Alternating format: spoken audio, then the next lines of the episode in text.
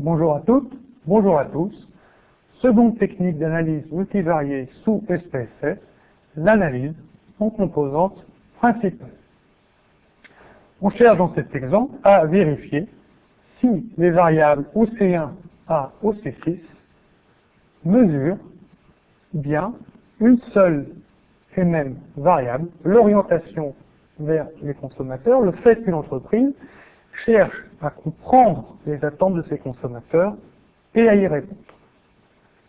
Premier onglet descriptif, on va demander l'indice KMO et le test de Bartlett qui vont nous indiquer si on a le droit de conduire une analyse en composantes principales. Extraction, on va demander le script test CATEL, rotation varimax afin de pouvoir mieux interpréter les résultats. Score nous intéresse peu, option nous intéresse peu. L'interprétation des résultats. Nous avons le droit de conduire une ACP puisque l'indice de KMO est supérieur à 0,8 et le test de Bartlett significatif.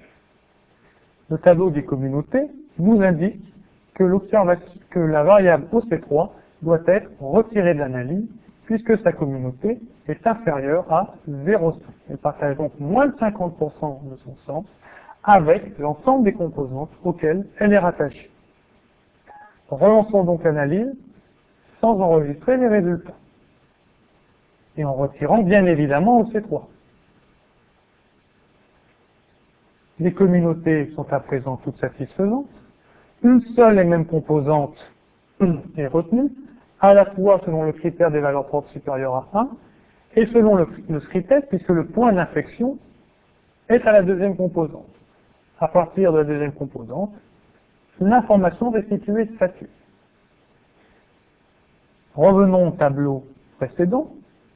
L'ensemble des items conservés mesure 60% du sens de la composante, ce qui est satisfaisant.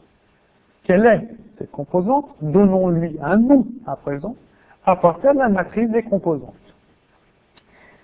L'ensemble des logins sont élevés, proches de 1, et positifs. Autrement dit, l'ensemble de mes items contribue fortement et positivement au sens de ma composante. Ma composante, si je dois lui donner un nom, c'est donc bien l'orientation vers les consommateurs. Autrement dit, une échelle de mesure initiale composée de 6 items, suite à l'ACP, a été purifiée de l'item numéro 3.